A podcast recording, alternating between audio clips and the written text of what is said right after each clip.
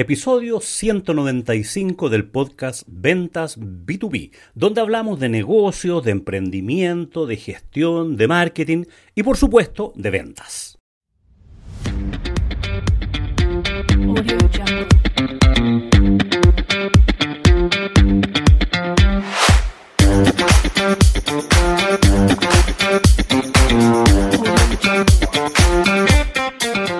Hola, hola, ¿qué tal amigas y amigos del podcast Ventas B2B? Bienvenidos y bienvenidas a un nuevo episodio. Hoy tenemos un invitado. El invitado es Rodrigo Schmidt. ¿Qué tal, Rodrigo? ¿Cómo estás? Bien, ¿y tú, Julio? Muy bien, encantado de recibirte, Rodrigo. Rodrigo. A decir lo mismo. sí, bueno, nos conocemos hace un rato con, con Rodrigo a propósito del podcast eh, y en algún momento nos hemos juntado y hemos conversado de, de, negocios, de la vida, de emprendimiento y de varias cosas y me pareció que era una persona súper interesante para tenerlo como invitado en, en este podcast. Rodrigo es ingeniero civil industrial de la Universidad de Chile, tiene un MBA en la Universidad Católica y tiene una sólida experiencia en empresas de servicios y fintech. Rodrigo actualmente es vicepresidente comercial de Kipu. ¿Qué es Kipu, Rodrigo? Kipu. Bueno, Kipu es una, startup que nace el año 2013 en Chile, eh, fundada por eh, dos personas, Roberto Paso, ingeniero civil en computación, y Emilio Davis, gerente de tecnología, de, también ingeniero de, la Universidad de Chile. Y Kipu, eh, como empresa, como startup, eh, es un medio de pago digital basado en las transferencias electrónicas. Así nace Kipu. ¿ya? Eh, ahora, si queremos ver la parte más del origen de la palabra Kipu, Podríamos decir en el fondo que Kipu es una palabra quechua que viene de origen maya, ¿no es cierto? Y que eh, quiere decir nudo o lana. Y, el Kipu era algo que se ocupaba en esos tiempos milenarios, ¿no es cierto? Eh, para todo, era una especie como de abacochino, así lo explico yo siempre, porque es una manera eh, familiar de llevar las cuentas para la gente entenderlo. O sea, la gente lleva la contabilidad con esta con este equipo. Con el equipo. Entonces, tiene su cuento la marca, la verdad. Qué bueno. El, poder hacer un storytelling con la marca es fundamental porque ya es parte, es parte de la venta, digamos. ¿ah? Es parte de lo que la otra gente se va a acordar. A lo mejor no se va a acordar de la, de la palabra equipo propiamente tal, que, que es un poco difícil de, recordar así, porque no está en nuestro manejo, pero sí se va a acordar de la historia. Ah, mira, es como el abaco, es para llevar las cuentas. Eh, eh, y eso tiene, tiene mucho impacto. La asociación es clave, sí. sí. pero hemos ido logrando tener una, un nombre, una marca, eh, que si bien es difícil de escribir, la palabra ha ido quedando en la mente de cada vez más personas. Y hoy día ya son más de 800.000 personas que pagan, eh, pagadores únicos todos los meses que ocupan esta plataforma para, para pagar sus cuentas, para pagar eh, una entrada al cine, una entrada al teatro, una entrada a un recital. Eh, tiene múltiples, múltiples en el fondo usos. Hay gente que, hay, hay empresas que lo ocupan para, para cobrar en el fondo en los comercios, para vender pollo, carne, eh, tiene muchos, muchos usos. La verdad es que es muy entretenido. Oye, oye, Rodrigo, yo sigo sin entender mucho, y, claramente tiene que ver con una parte de la ignorancia mía nomás, este tema de los medios de pago. Yo me quedé en mi cabeza en que hace algunos años atrás uno tenía tarjeta Visa, tarjeta Mastercard o tarjeta de débito. Hasta ahí me llegué, llegué y, y era sentía, digamos, que tenía un conocimiento de eso porque mi relación era con el banco y, con la tarjeta. Y después iba a alguien que aceptara determinadas o cuáles tarjetas.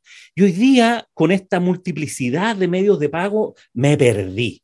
Me perdí cuáles servicios tiene que contratar la empresa, cuáles servicios tienen que contratar las personas, dónde están, están en el celular, están en una tarjeta, qué tiene que ver el banco. ¿Nos puedes explicar así en términos sintéticos, si es que se puede, digamos, de cómo funciona este tema de los medios de pago? Partamos por decir que los medios de pago, y sobre todo los medios de pago digitales, ¿no es cierto? Eh, ha sido toda una revolución en los últimos años, sobre todo. Frase más que repetida, pero creo que no menos importante decir, es que la pandemia impulsó mucho todo este cambio, ¿no es cierto? Y, todo lo que es el comercio digital y todo lo que es el uso, ¿no es cierto?, de, de, medios de pagos para pagos en línea, de los servicios, de los créditos y todo, eh, ha ido muy en auge. Ahora, yendo a contestar tu, tu pregunta puntual, eh, efectivamente en Chile tuvimos durante mucho tiempo una empresa que eh, se hacía cargo y que generó un, un, gran impacto, que es Transbank, ¿no es cierto? Porque esta empresa, con dueños bancos, bancos grandes en Chile, eh, se hizo cargo de todo lo que es la red en el fondo para permitir que estos pagos con tarjeta de débito, tarjeta de crédito se pudieran producir en el fondo. Eh, entran a participar otras empresas como Kipu, que son métodos alternativos de pago, eh, que en nuestro caso está basado y ocupa las plataformas de transferencia electrónica existentes en Chile. Entonces lo que hacemos es simplificar una transferencia electrónica y convertimos esa transferencia electrónica, donde normalmente el usuario se mete al banco, ¿no es cierto?, que genera el destinatario, pone el monto y todo eso, lo transformamos en algo más sencillo, con una interfaz de usuario amigable, donde el usuario llega y, hace su proceso de pago, donde eh, estando el usuario siempre presente, en el fondo nosotros automatizamos y simplificamos todas las etapas del proceso, en el fondo, que podemos simplificar y así hacemos que el proceso sea más simple tanto para el pagador como también para el comercio. Perfecto, lo voy, lo voy entendiendo, no te voy a decir que lo entiendo todo, pero, pero más o menos... No es fácil, no es fácil. Es complicado, ya, o sea, por eso te decía con, que con este advenimiento de la tecnología digital y que afortunadamente nos ha permitido que más personas estén bancarizadas, acostumbrarnos a pagar con tarjeta y, y otros medios de pago, sin duda que es un avance enorme, para, tanto para los que compran, o los que compramos, para los que venden. Entonces, sin duda que, y eso, bueno, implica otro, otro, otros temas. Oye, pero ¿cuáles son los clientes de Equipo? ¿A quién busca, quién es el cliente ideal de Equipo?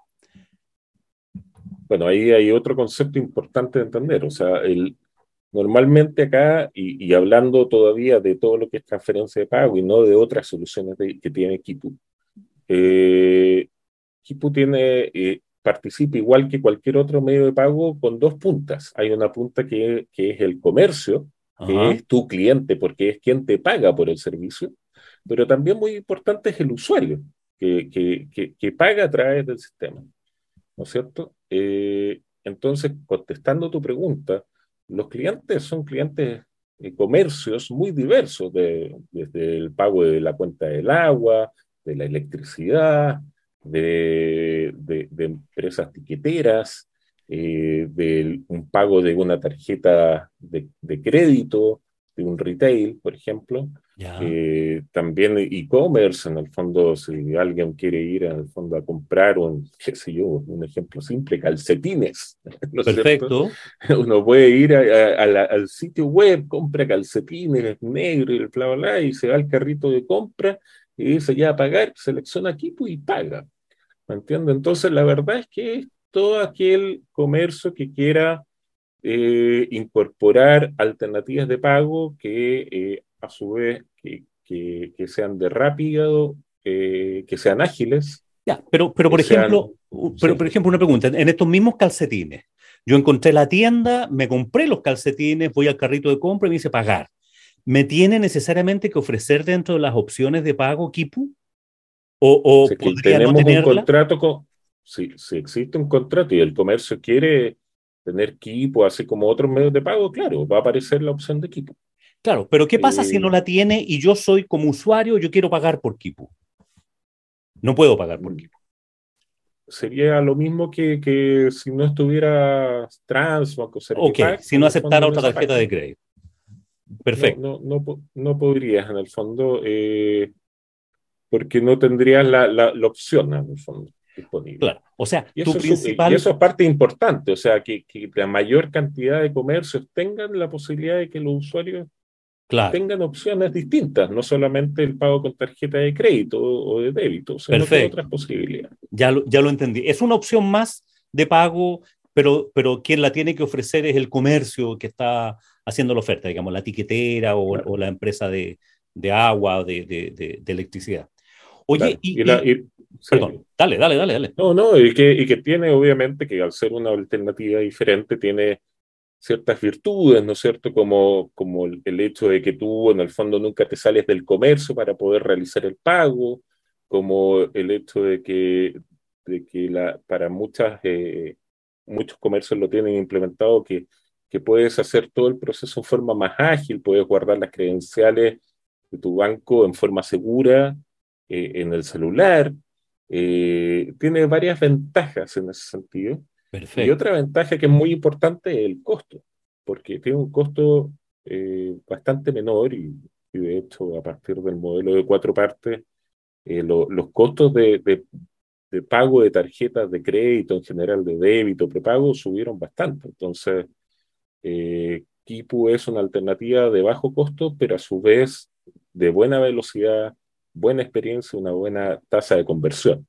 Cuando digo tasa de conversión, me refiero a que uno puede empezar un proceso de pago, ¿no es cierto?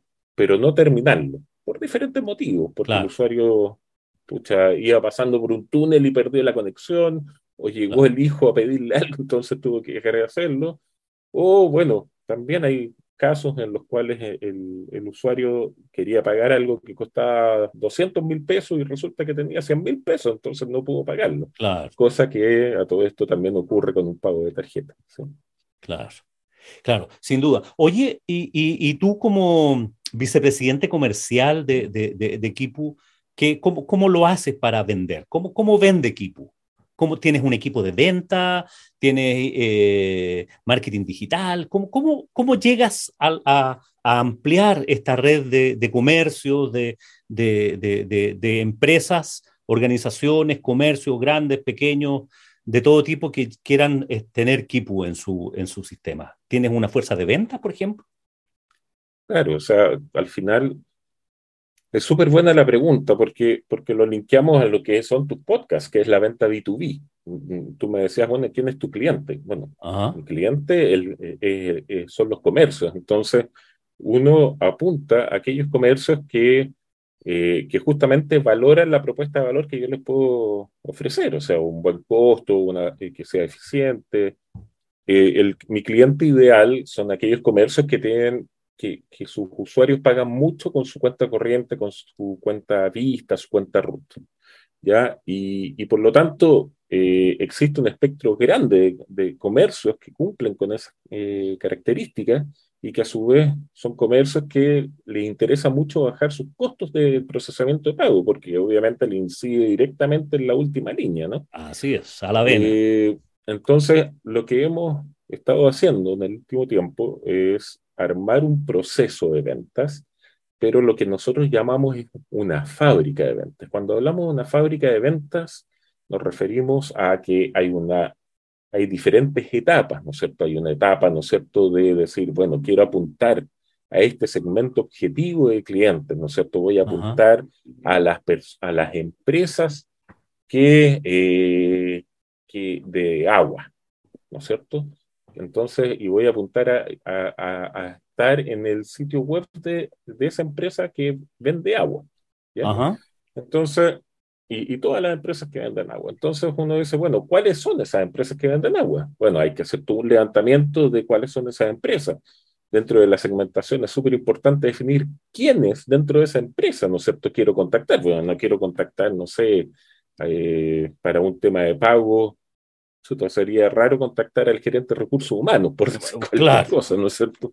Entonces uno se establece bien cuál es tu, tu, tu buyer persona, podríamos decir, ¿no es cierto? Tal cual. Entonces, eh, y, en ese, y en ese proceso, en el fondo, bueno, está, eh, podemos definir incluso un, un rol que, que normalmente y cada vez más empresas se llama el market research, que es el el buscador de mercado, ¿no es cierto? Aquella, aquella persona que se dedica a investigar, a meter, saber quiénes cuáles son las empresas que pertenecen a este segmento, cuáles son las personas que me interesa contactar y todo eso. Entonces, y esa persona, bueno, lo otro, herramientas, porque en ventas las herramientas son claves. Entonces, ¿qué, ¿dónde pongo esta información? Bueno, en un CRM, ¿no es cierto? Que es esta plataforma que tú has comentado en otras conversas, en otras entrevistas y charlas, en el fondo que has dado, otros podcasts, eh, que es un sistema justamente para ordenar mi proceso de ventas, ¿no es cierto? Y poder ser más eficiente y todo. Entonces, esta persona pone toda la información ahí y hay otra persona que puede, o otro rol, porque podría ser eventualmente la misma persona, que va y contacta a todas estas personas para, a estas empresas que se definieron para poder, en el fondo, tener una, eh, un primer contacto y ver si existe un dolor, si hay una necesidad, si, lo, si hay un, un, fit, en el fondo, entre lo que yo le puedo proponer y lo que el usuario y, lo que la empresa eh, requiere. ¿ya? Bueno, y ahí se va armando esta fábrica de venta como un proceso. Después de este proceso, en el fondo, si, si hay un fit, se lo pasa, ¿no es cierto?, un ejecutivo de ventas, ¿no es cierto?, que ese ejecutivo se preocupa de hacer una buena demostración de su solución o una, una presentación, ¿no es cierto? Va avanzando en este tema para poder finalmente lograr lo que todos queremos en venta, cerrar, ¿no es cierto? Lograr establecer, darse la mano, ¿no es cierto?, con, con el cliente, ¿no es cierto? Y poder eh, comenzar eh, en nuestro mundo una relación lo más de largo plazo posible, que en general son las relaciones, ¿no es cierto?, B2B, ¿no es cierto? Son relaciones que en el fondo que uno quiere que dure lo más posible y que, y que, y que uno se vaya adaptando y que, y que siempre estar impresionando, ¿no es cierto?, y dando eh, novedades al cliente y estar preocupado de él, si está fidelizado, si está contento, si tiene algún problema a resolver, si y todo eso. Pero eso ya como que en esa patita ya entramos más en el área de operaciones. Fantástico. Oye, Rodrigo, súper súper pedagógica tu, tu, forma de plantear esta fábrica de venta, en algunos lugares le llaman sistemática de venta, metodología de venta, etcétera, etcétera, porque incorporas elementos que son centrales en el modelo y para nuestros amigos que nos están escuchando, emprendedores o vendedores, es parte, ¿no es cierto?, de, de, de, una mirada de que la venta como tal no es un arte, no es una cosa si estoy inspirado o no, sino que es un proceso y tú describes el proceso tuyo primero y desarrollo de mercado. ¿A quién le podemos vender? ¿Quién puede tener esa necesidad? Que uno lo puede establecer en algunas empresas más tradicionales, ¿no es cierto? Como el área de marketing. ¿Cómo llego a esa gente? ¿Cómo llego a determinar quiénes son esas personas?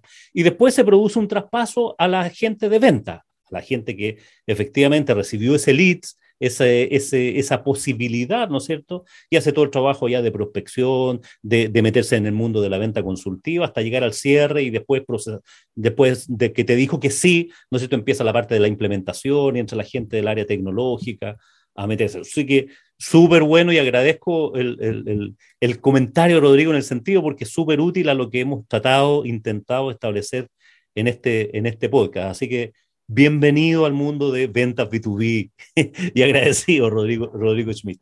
Oye, oye Rodrigo, y, y como negocio, porque tú me hablaste de una startup. Eh, eh, el concepto de startup eh, es, bastante novedoso, o sea, tiene poco tiempo, ¿no es cierto?, en, en, el, en, la mente nuestra, en la mente de la jerga del mundo del emprendimiento. Y este startup ya lleva nueve años, o sea, ya dejó de ser una startup eh, para decir, oye, ya, ya es una empresa, ya con su desarrollo, con su tiempo. ¿Qué, ¿Cuáles dirías tú que, que han sido los principales temas, digamos, de la parte buena y la parte mala de ser tan innovadores en, un mundo donde estaba todo por hacer, digamos, donde tú, tú, tú, lo estableciste, digamos, en algún momento había un cierto monopolio de, de, parte de una empresa que manejaba todo este mundo de los medios de pago y de repente se levanta y aparece Kipu eh, pegándole en, en, las canillas, ¿no es cierto?, en los tobillos a, a, este, a este mundo un poco más disruptivo. Y eso tiene, debe tener su lado bueno, digamos, porque es disruptivo, es innovador, pero también debe tener su parte mala, me imagino, digamos, de que, que, que el partir demasiado anticipado. ¿Es así o no? Chuta, hay, hay, varias aristas por las cuales, o varias hebras de las cuales podría recoger todo tu, tu, pregunta, la, la verdad. Eh, voy a partir un poco por, definición de, startup, y, o, mejor dicho, qué tan startup nos sentimos, ¿no es cierto? Eh, nosotros efectivamente fuimos una startup, nacimos el año 2013, eh, ya en el fondo pasamos por todos los procesos de, de, inversión, los venture capital, todas esas cosas. Eh, y, la verdad, llevamos ya al menos cinco años, no sé bien, pero al menos cinco años ya con resultados azules, eh, lo cual no fue fácil. O sea, pasaron el Valle de la Muerte ya. El famoso Valle de la Muerte, donde de cada 100 que pasan, ¿no es cierto? Solo 5, máximo 10, a todo reventar, logran pasar ese Valle de la Muerte después de cinco años. Así es. Entonces, la verdad es que eh, tú decías, oye, ¿qué, ¿cuáles son las principales dificultades? Bueno, la primera es lograr pasar ese valle de la muerte cuando de repente te vas quedando sin agua, tienes sed, te cuesta caminar, los músculos te duelen, pero, pero hay una parte que te, que te motiva y que tú dices, estoy tratando de cambiar de alguna forma el mundo ¿no es cierto? Y esa, y esa visión, y ahí lo linkeo con, con, con, que, claro, no somos startups, esa visión innovadora, el tratar de, de, de, cambiar y de aportar al planeta, en el fondo, eh, es donde uno dice, eso es lo que te da fuerza cuando estás ahí ya, te dan ganas de renunciar, ¿no es cierto? Ahora, ¿qué mantenemos de esa empresa que el año 2013 era una startup, ¿no es cierto?, que estaba recién naciendo, el concepto innovador el concepto innovador, el concepto de querer siempre poder ir un paso más adelante, de buscar una nueva oportunidad, ¿no es cierto?, de ver dónde podemos seguir aportando, de buscar nuevos tipos de soluciones, ¿no es cierto? No es fácil, porque a su vez tienes que ir cuidando lo que ya tienes, ¿no es cierto? Hemos hablado de los conceptos de fidelización, ¿no es cierto? Que es más importante un cliente en, la, en, en poder de uno que un nuevo cliente, cuesta varias veces más conseguir un cliente. Así es. Entonces, entonces, la verdad es que eh, como startup, ¿qué mantenemos? El ser innovadores, pero somos innovadores ya con pantalones largos, como digo yo. ¿No es cierto? Somos innovadores ya con 10 años de trayectoria, con harta experiencia en el cuerpo, y que la verdad es que tratamos de justamente eh, plantear eso en el fondo y transmitir eso, ¿no es cierto?, en, lo que hacemos. ¿Ya? Es el punto. Ahora, ¿Cuáles son los, la otra pregunta que me hacía? ¿Cuáles son los aspectos, no es cierto, más difíciles? ¿Cuáles, obviamente, que uno se siente que, que, como digo yo, uno va surfeando y va en la cresta a la ola, entonces eh, lo estás disfrutando, ¿no es cierto? Pero no todo es tan maravilloso, ¿no es cierto? Y, y obviamente que hay varias, varios factores que inciden eh, directamente en que esto, eh, en que un comercio, una, una, perdón, una startup sea exitoso o no. Y te diría que una de las cosas que más nos eh, ha hecho que, que, o sea, una de las cosas que uno dice fue bueno, pero a su vez no tan bueno, fue el hecho de que del momento en el cual partimos, o sea, tú, tú deseas pegarle las canillas a este monopolio Transfan. La verdad no lo vemos tan así. E, es, verdad que entramos porque vimos una oportunidad. No era la idea, en el fondo, llegar y competirle a, a un monstruo. No, Seguramente pero, lo pero sin duda que entramos en un momento en la cual eh, eh, competir eh, a un monstruo grande era muy difícil. entonces te diría que el momento en el cual entramos, si bien nos permitió ser la punta de lanza y, y, ser innovador y, y ser líder en, en, esto que es este nuevo método de pago basado en transferencia, a su vez, en el fondo, es más difícil cuando uno es el primero. Eh, es más difícil cuando uno es el primero y entra en un mundo que está, que, que está todo por explorarse, la verdad. Claro, porque tiene que, en el fondo tienes que vender dos veces, porque tiene que salir a predicar al mercado respecto de una cosa que no existe y que es nueva, y como segunda venta es decir, oye, mi producto en ese mercado es mejor porque tiene tales y cuales ventajas competitivas. Es doblemente difícil, digamos. Y, claro, o sea, el concepto tú lo dijiste, yo le llamo evangelización, ¿no sé. Claro. Uno es evangelizando y te dice, no, hay que interesante, pero no, y la cuestión... Y, y, de hecho, ahora que estamos en un proceso de expansión, ¿no es cierto?, donde estamos llegando y ya estamos operativos, en Argentina, por ejemplo, uno, uno tiene aprendizajes ya de, de haber estado en, eh, Chile y, llevar harto tiempo acá, pero, pero empezar en un país nuevo es como volver a empezar un poco de cero, porque existen las mismas aprensiones en el fondo y, y uno entra de nuevo en esta prédica, ¿no es cierto?, donde hay que tener convicción para poder seguir adelante. Eso te iba a preguntar, oye, Kipu está ya en, en, en, otros países, estaba leyendo en Argentina, no sé dónde más, y cuáles son los planes de, de expansión futuro, Rodrigo. Bueno, hubo varios cambios o, o, o, mejoras en ese sentido el año pasado. Eh, una de ellas es que el fundador de Kipu, uno de los cofundadores, se fue a vivir a España eh, con la intención de abrir eh, allá y poner ahí la casa matriz. Una cosa es la intención y, esto va toma cierto tiempo, pero para allá vamos y está definido que va a ser así. Y esperamos estar operando más temprano que tarde en España y que es un buen punto de entrada, ¿no es cierto?, a Europa, ¿no es cierto? A su vez, eh, ya estamos operativos en Argentina y nos estamos preparando para este año estar en Perú y México también. ¿ya?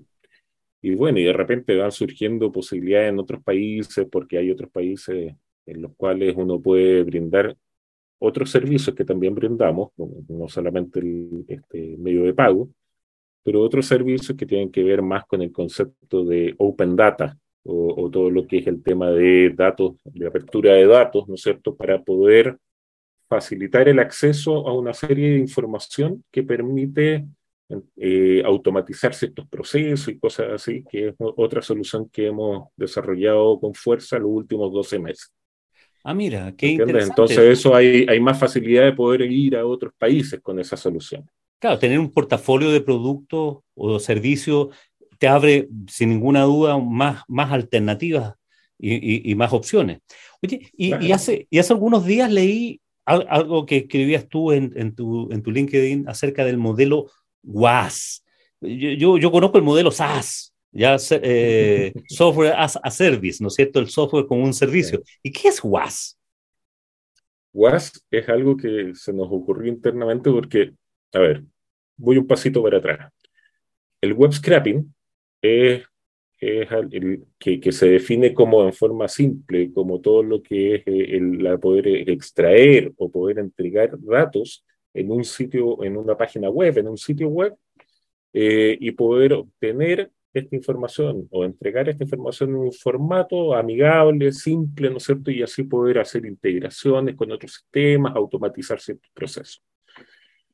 Eh, esto que, que, llamamos web scrapping es lo, te diría que es hoy día nuestro principal activo como empresa, porque es algo que hemos trabajado durante 10 años, hemos, así como fábrica, te contaba la fábrica de ventas, bueno, formamos una fábrica de web scrapping también en el área de ingeniería.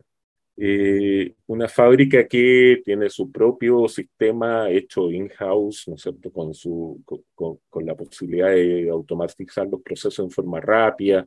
Tenemos procesos y flujos que en caso de haber algún inconveniente nos llegan alertas para poder, porque de repente, ¿qué ocurre? Que estos sitios web se modifican. O sea, aparece una, una página por delante, hacen un cambio en la estructura, entonces, ¿qué es lo importante del web scrapping? Que mucha gente, y, de lo que nosotros hacemos, es que hacer web scrapping en un sitio, en una página, es relativamente simple para la gente que sabe hacerlo. Pero lo que no es tan simple es poder mantener ese, ese web scrapping al fondo. Es poder eh, ser rápido, ser ágil, que si hay un cambio, uno puede reaccionar y estar operativo en pocos minutos. Eh, y esa gracia eh, es hoy día nuestro principal activo y es en lo que hemos trabajado durante años para tener hoy día lo que tenemos. ¿Ya? Ahora, contestando eso, que es el Web Scrapping as a Service, es lo que es justamente es la solución y el nombre que le hemos puesto a esto, que tiene que ver con todo lo que es el mundo de, de datos, de apertura de datos en el fondo y eh, poder entregar en el fondo un servicio que permite entregar o incluir en un sitio web, en una página web, los datos que tú quieras. ¿Ya? O sea, dicho de otra forma, si yo puedo colocar datos en un sitio web, ¿no es cierto?, como un usuario, o si yo como usuario puedo ir a buscar ciertos datos, web scrapping y nuestra tecnología va a ser capaz de hacerlo. Perfecto. ¿Entiendes? O sea, por ejemplo, por ejemplo, una cartola de transaccional de un banco. La cartola transaccional de un banco tiene ciertos datos, ¿no es cierto?, que a mí me podría interesar tenerlos y acceder a ellos en forma simple con un solo clic, ¿no es cierto? Claro. Y no tener que ponerle usuario y contraseña y ir a buscar y clic, clic, ¿no es cierto? Y buscar la información, y extraerla, y que ser apretar un botón y que toda esa cuestión se me pase a un repositorio de, de datos. Eso es lo que Web Scrapping as a Service o WAS es capaz de hacer. ¿Entiendes? Perfecto. Por decir algún ejemplo. Sí, sí, no sé. A ver, más o menos lo logro entender. Ah, porque no, soy técnico, pero pero, pero, pero, se entiende. Oye, volviendo un poquitito atrás en la, en la fábrica de venta, esta mirada a la venta como procesos, ¿cuál dirías tú que, que, que son las áreas donde tú ves mayores desafíos en el sentido de que es la que más cuesta que, se produzcan tasas de conversión, porque una de las gracias de mirar la venta como un proceso y como una fábrica es que uno va mirando tasas de conversión no tan solo al final, sino que en cada una de las fases del proceso. ¿Cuál es la parte del proceso que tú ves que en tu equipo o en otros equipos tú, tú ves que hay más oportunidades de mejora, para no decir que es donde hay más problemas? Bueno, lo que como, como te habrás dado cuenta, nuestra solución no es algo tan, o nuestros productos no son tan fáciles de explicar. Entonces, así tan, eh, lo que es siempre complejo es poder mostrar eh, de forma simple cuál es nuestra propuesta de valor. Súper. ¿Ya? Súper. Eh, y eso, en el fondo, tiene que, y ahí mezclándolo con lo que nosotros hacemos, hacer una buena demostración, una buena demo que se llama, que genere un efecto wow, es clave. Ya. Eso es clave, eso es clave. O sea, que, que la persona que esté viendo, ya sea un técnico o una persona de un área, del área de negocio, un comercial o quien sea, mire esto y diga, oh, esto, me, esto es justo lo que yo necesito.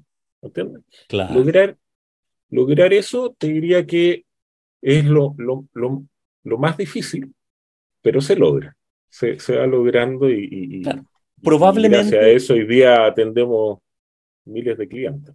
Claro, o sea, si lo que iba a decir es que e, es, cierto, tu, tu, propuesta de valores es compleja para los que somos aprendices en esto, para los que no somos técnicos, nos cuesta imaginar. Y sobre todo cuando alguien, porque, no sé, cuando uno quiere vender, por decir así, un podcast, para ir a un ejemplo más cercano, uno dice, oye, es como Netflix. Cuando uno pretende explicar ciertos conceptos, ¿no es cierto?, de que lo puedes tener, porque ya existe el modelo. En cambio, cuando tú estás desarrollando un modelo nuevo, la a la persona le cuesta imaginarse. Es como querer venderle un auto a alguien que no conoce lo que es un auto. ¿Cómo le explica que es auto, algo que se transporte, que tiene ruedas y que no tengo idea? Eh, claro, es mucho más complejo porque requiere, requiere llegar a esa demo, requiere mostrar en forma más gráfica, más con, con palabras más sencillas. Este, este, cuando tú pusiste, el, ¿no es cierto?, lo que era Kipu, esta cosa del contador como el abaco, eh, o donde llevaban las cuentas, eh, claro, uno más o menos se imagina, digamos.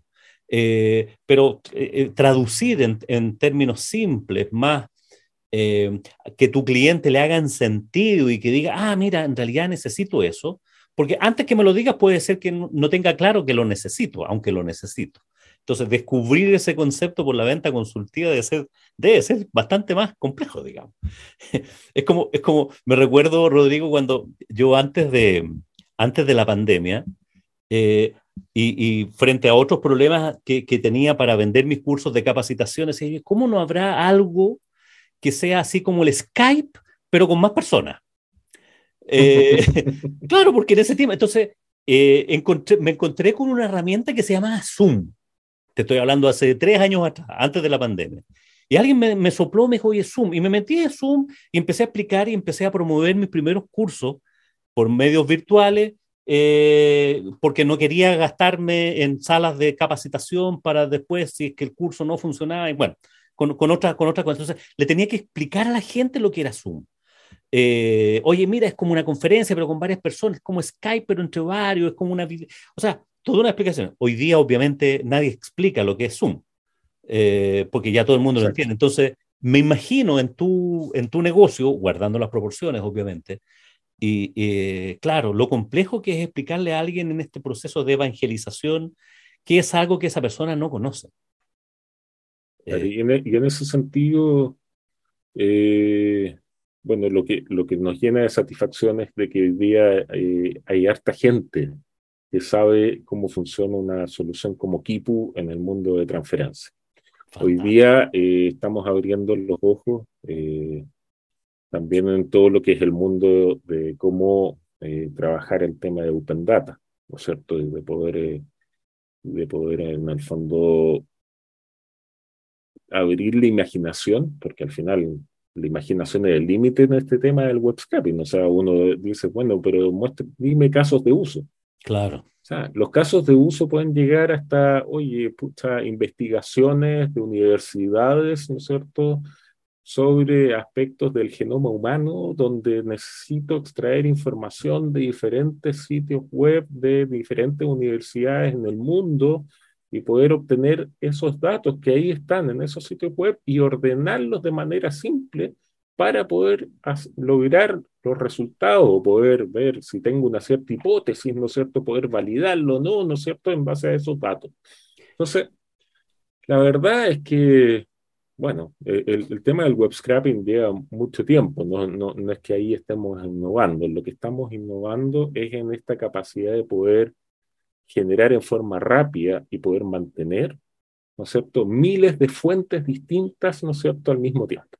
¿Entiende? Ahí está nuestra innovación, ahí está nuestro factor diferenciador, ¿no es cierto? Y para allá estamos apuntando, o sea, eh, nuestra visión es, tener miles de fuentes de diferentes sitios, de diferentes eh, casos, de, para diferentes casos de uso, desde, oye, avísame si de repente se abre un espacio, ¿no es cierto?, en la cabina ejecutiva del vuelo no sé cuánto, hasta pasando por el tema de los datos del genoma humano, hasta, no sé, súbeme este archivo en tal parte, ¿no es cierto? La verdad es que la imaginación es, como te digo, el límite y se pueden automatizar un montón de cosas. Buenísimo. Además que se está cruzando con todo, con conceptos como, no sé, inteligencia artificial, business intelligence, sistemas que, que, están eh, machine learning, o sea, hay un montón de otras cosas, claro, de, de, soluciones por ahí que, de nuevo, para los que somos usuarios neófitos en esta cosa, que no somos avanzados, eh, claro, de repente se nos enredan los conceptos y, podemos pensar que es lo mismo. Y claro, cuando uno lo ve más de cerca, haces el zoom, haces el doble clic, te das cuenta que no tiene nada que ver, o, o sí se cruzan, qué sé yo. Es todo un mundo eso para equipo. Oye, tremendos desafíos para equipo y, para ti, por Rodrigo, ver cómo convertir esas soluciones que son súper innovadoras, tremendas, este, en este proceso de evangelizar, cómo usar herramientas de marketing y de ventas para ese proceso. Lo encuentro eh, súper desafiante y potente al mismo tiempo, ¿no? Bueno, y hay un aspecto importante, recién hablábamos de la fábrica de venta y la, y, la etapa, ¿no es cierto?, de poder contactar, ¿no es cierto?, a la gente. Ahí es clave, ¿no es cierto?, todo lo que son los contenidos, ¿no es cierto?, en LinkedIn, ¿no es cierto?, las publicaciones, un buen newsletter que apunte en forma breve, pero, pero, pero clara, ¿no es cierto?, eh, qué es lo que uno viene a resolver, ¿no es cierto?, y, generar el interés. Como, como sabemos, a nadie le gusta a todo el mundo le gusta comprar, pero a nadie le gusta que le vendan, ¿no es cierto? Entonces ahí hay una magia que uno hace, ¿no es cierto?, en poder comunicar y generar interés sin que se sienta la persona como que le están vendiendo algo. Claro, sin tener que seducir en lugar de convencer. Así es, seducir. Y para eso hay libros y cosas bien interesantes, ¿no? Qué bueno. Qué bueno. Oye, alumno, alumno aventajado. Bien, y, entrevistado y alumno aventajado en este, en este, en este mundo y, súper potente para los que nos están escuchando en, en, Chile y en otros países, gente que está en el tema de emprendimiento, startups y de las ventas sobre todo, que, que ha sido súper útil esta, esta conversación. Oye, y para el futuro, para el futuro reciente, aparte de tener su casa matriz en, en España, de ir a España, de ir a otros países y estar desarrollando nuevos productos, los veo llenos, llenos de, de entusiasmo y de proyectos, ¿no? Sí, lógico. O sea, lo que se viene muy pronto es todo lo que es el mundo de los pagos recurrentes. ¿ya? En ese sentido, eh, estamos generando una solución muy buena que se basa en servicios que hoy día están disponibles en, en las cuentas, en los bancos, en muchos de los bancos, que es este famoso PAC, que se llama, ¿no? que el pago automático de cuentas, pero la gracia es que nosotros lo que vamos a hacer a partir de esto es poder generar una interfaz de usuario en la cual en pocos segundos el usuario pueda quedar registrado, ¿no es cierto?, en un gimnasio, en una empresa de seguros, eh, para el pago del agua que hablábamos hace un rato atrás, ¿no es cierto?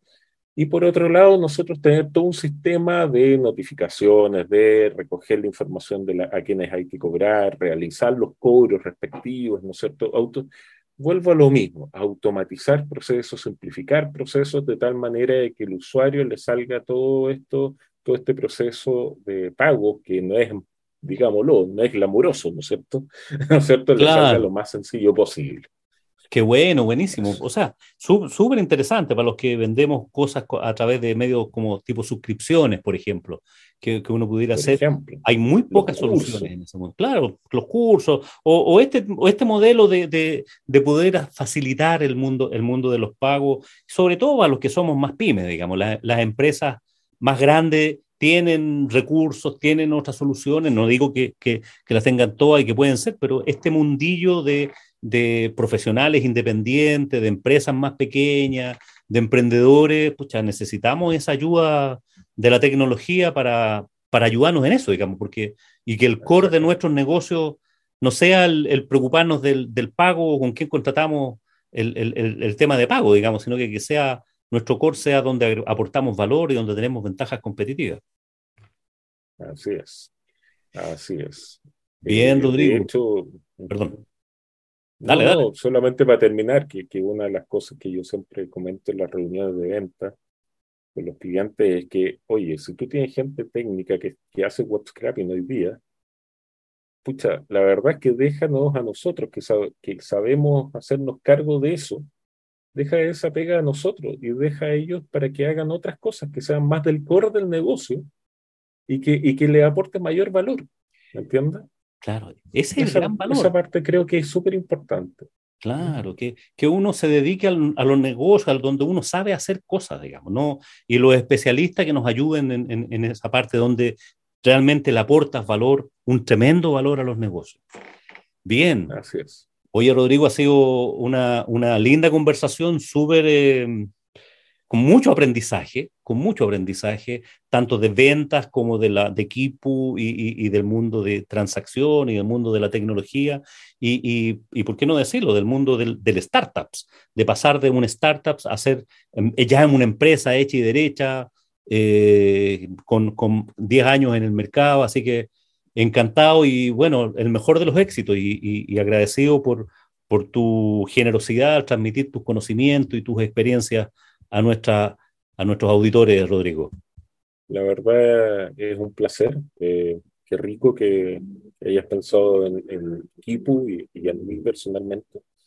Eh, sí, siempre es muy gratificante poder compartir conocimientos, poder eh, todo lo que uno ha aprendido durante la experiencia de uno, poder ayudar y poder devolver la mano, como se dice, ¿no es cierto? Y poder enseñar a otros. Buenísimo. es algo que a mí en lo personal me gusta mucho.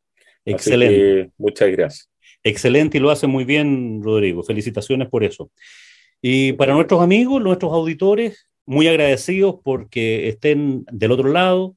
Y ya sabes, si necesitas, tienes alguna duda, quieres contactarnos, bueno, a, los datos de Rodrigo y de equipo los voy a dejar en la reseña de, este, de este, episodio, obviamente.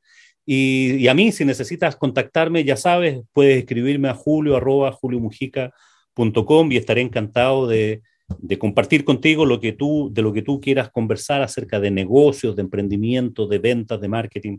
Para, es, para eso estamos. Así que no me queda más que desearte que tengas un muy buen día y por supuesto que tengas muy buenas ventas.